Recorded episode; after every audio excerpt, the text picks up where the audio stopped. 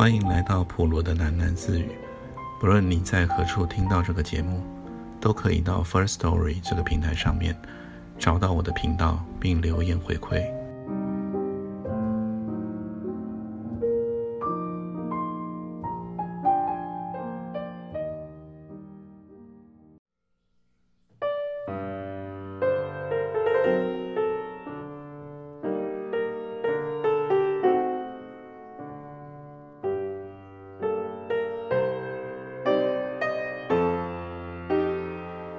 立柱早羞得满面通红，低下头去。赖明生却举起了两杯酒，向于心和丽珠祝了一个福，连着两杯灌了下去。是这些啊，大哥，这是金门高粱呢。刘太太隔着桌子叫道。赖明生却三步两跨的走到了刘太太的身后，挥动着。一双长臂布满了苍斑的脸上，已经着了阴色。他把头凑近到刘太太的耳根下，说道：“弟妹啊，我们老弟啊，得到你这么一位太太，是他前世修来的。你大哥啊，虽然打了一辈子光棍，夫妻间的事情看得太多。你们这一对不容易呀，弟妹不容易呀。”刘太太笑得伏倒在桌上，然后又转过身来，对赖明生说道：“大哥啊，你请我一次客，我保管啊，给你弄个嫂子来。我们街口那个卖香烟的老板娘，好个模样呢，想找老板呢。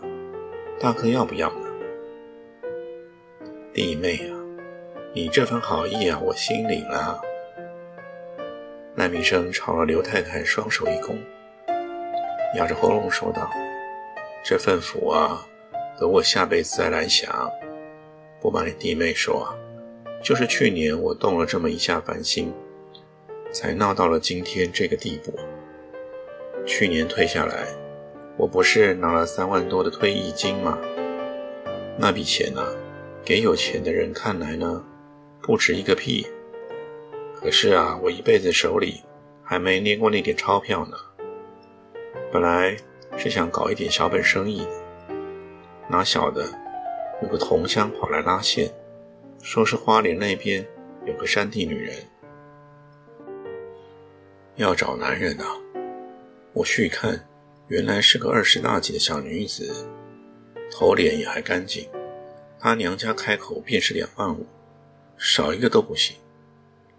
一下子，我便把那点退役金给奉送了出去，外带金戒指、金镯头，把那个女人从头到脚装饰起来。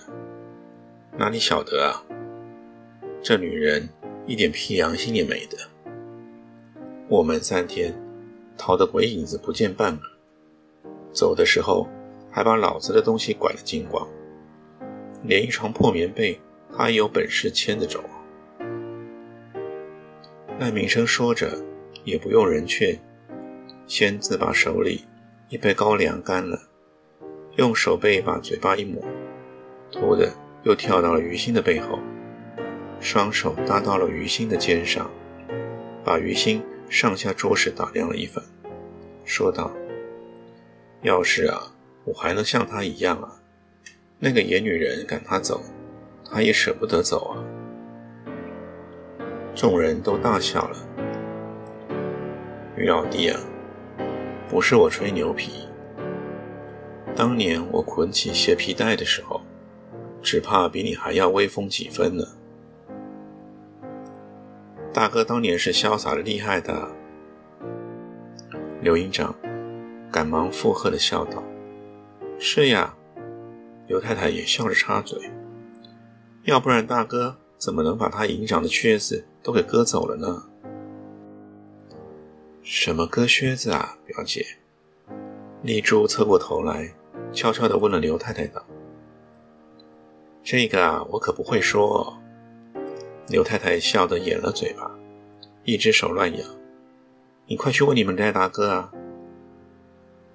赖明生并不等丽珠开口，便凑近她，笑得一脸皱纹，说道。丽珠姑娘，你赖大哥啊，今夜借酒遮脸。你要听割靴子，我就讲给你听，我当年怎么割掉了我们营长的靴子去。老弟呀，你还记得李麻子李春发吗？怎么不记得啊？刘营长拿枪道：“小军阀李春发呢？我还吃过他的窝心饺。那个龟儿子啊，分明是个小军阀。”赖明生把上装的领口解开，将袖子一捞，举起的酒杯和刘营长对了一口，他的额头冒起了一颗颗的汗珠子，两罐烧得浑赤。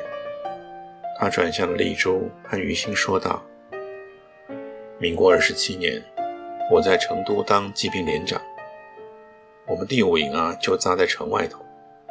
我们营长啊有个姨太太，偏偏爱跑马。”我们营长就要我把我那匹走马让给他骑，天天还要老子跟在他屁股后头，生怕把他给跌砸了似的。有一天，李麻子到城里头去了，他那个姨太太啊，喊了两个女人到他公馆去打麻将，要我也去凑脚。打到一半，我突然觉得靴子上沉甸甸的，给什么东西压住了一番。等我伸手到桌子下面一摸，啊，原来是只穿了绣花鞋的脚，死死地踏在了上面。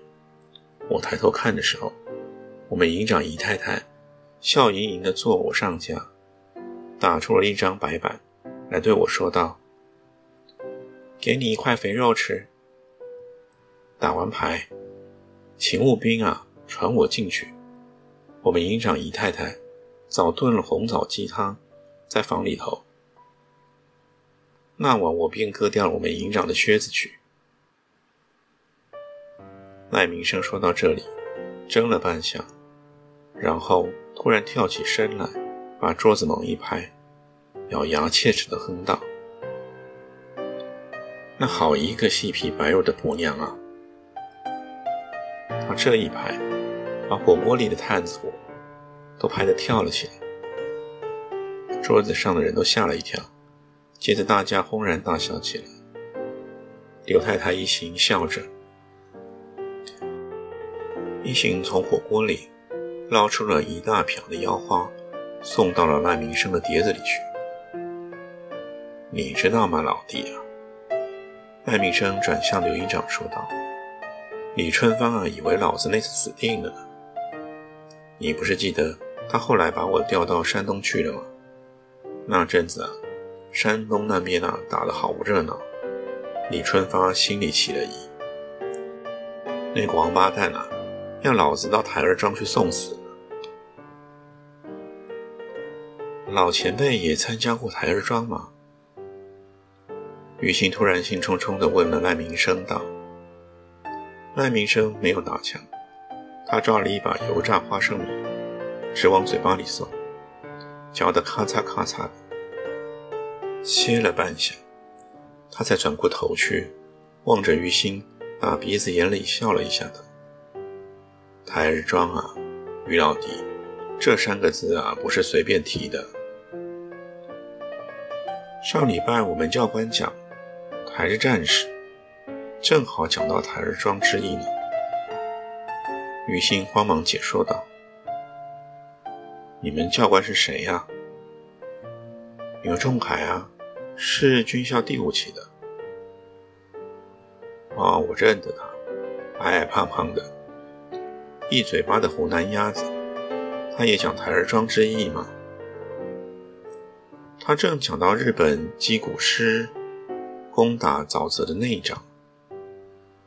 于心说道：“哦。”赖明生点了点头。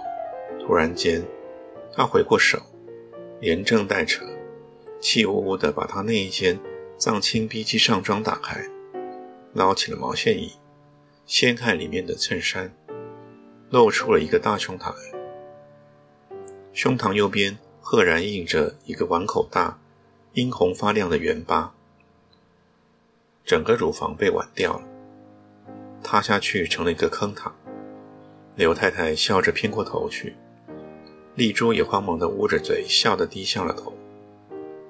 赖明生指了指他那块圆疤，头巾叠抱了起来，红着一双眼睛说道：“于老弟啊，我赖明生打了一辈子仗，勋章倒没有捞着半点，可是这玩意儿，却比青天白日还要稀罕。凭了这个玩意儿，我就有资格和你抢台儿庄啊！”没有这个东西的人，也想混说吗？你替我去问牛仲海，那一仗我们死了几个团长，几个营长啊？都是些什么人啊？王明章将军是怎么死的？他能知道吗？赖明生一面胡乱的把衣服塞好，一面指手画脚的对于心说道：“那个回答沼泽，老子啊就守在那个地方。”那些萝卜头的气焰还了得！战车论百，步兵两万，足足多我们一倍啊！我们拿什么去打？肉身子，老弟呀！一夜下来，我们一团人啊，不知打剩了几个。王明章就是我们的团长。天亮的时候，我骑着马跟在他后头巡查，只看见火光一爆，他的头便没了，他身子还直板板地坐在马上。双手抓住马缰在跑，我眼睛还来不及眨，自己也挨轰下马来。我那匹走马，炸得肚皮开了花，马肠是裹了我一身。日本鬼以为我翘掉了，我们自己人也以为我翘掉，躺在死人堆里，两天两夜也没有人来理。后来我们军队打胜了，来收尸，才把老子挖了出来。赖明生指了指他右边的胸膛，就是那一炮啊，把我半个胸膛给轰走了。那一仗真是我们国军的光荣啊！雨欣说道。光荣？赖明生哼了一下。于老弟，你们没上过阵仗的人啊，光荣两个字容易讲，我们国民军别的仗不提到罢了，要提到这一仗，于老弟啊，这一仗。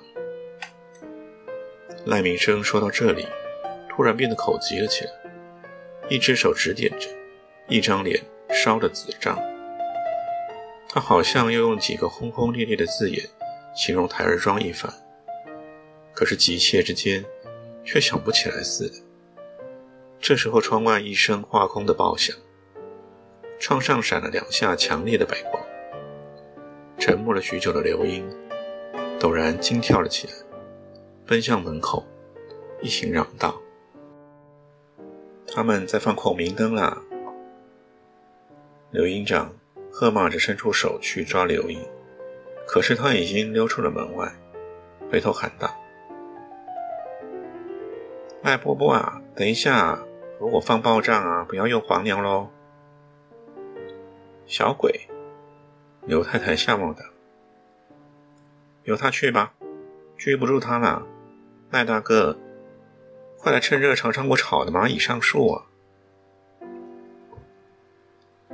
刘太太盛了一大碗白米饭，搁在赖明生的面前。赖明生将那碗饭推开，又把那碟花生米拉到跟前，然后筛上一杯金门高粱，往嘴里又一送。他喝急了，一半酒意淋淋漓漓地谢了他一声。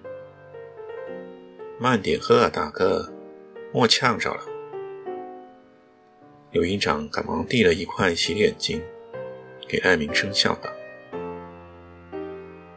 老弟呀。”赖明生把一只空杯子往桌上猛一拍，双手攀到了刘营长的肩上，叫道：“这点子台湾的金门高粱就能醉倒大哥了吗？